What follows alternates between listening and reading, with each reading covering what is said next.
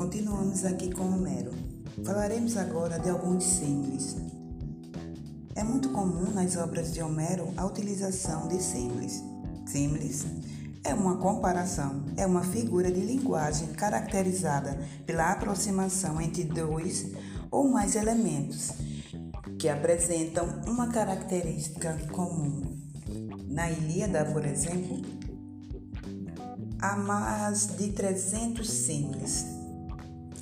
Normalmente, os símiles tendem a ocorrer em momentos de muita emoção, drama ou tensão.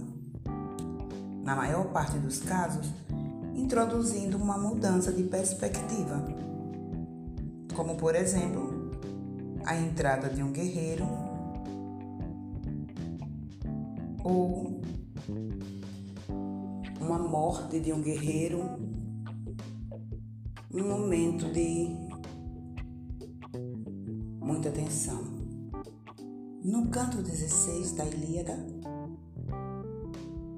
tem um símile muito interessante que Patroclo é comparado a uma garotinha que chora pedindo o colo da mãe. Vou fazer essa leitura agora para vocês canto 16, versos 7 a 11. Patroclo, que acaba de presenciar o violento ataque troiano contra os gregos. Aquiles fala: Por que razão choras, ó Patroclo, como uma garotinha, uma menina que corre para a mãe a pedir colo e, puxando-lhe pelo vestido, impede-a de andar, fitando-a chorosa até que a mãe a pegue no colo. Igual a ela, ó oh, Pátroco, choras tu lágrimas fartas.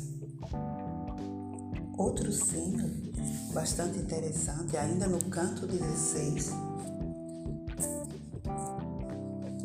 versos 404 a 410.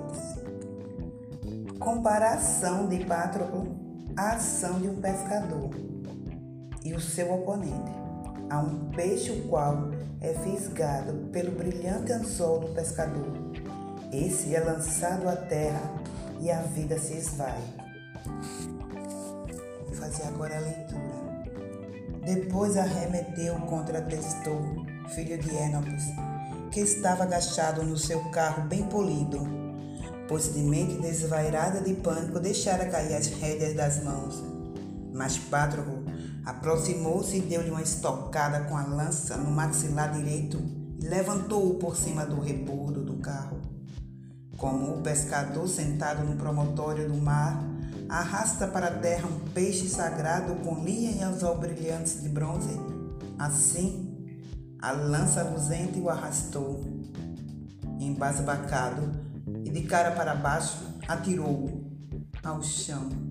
A vida deixou-o quando caiu.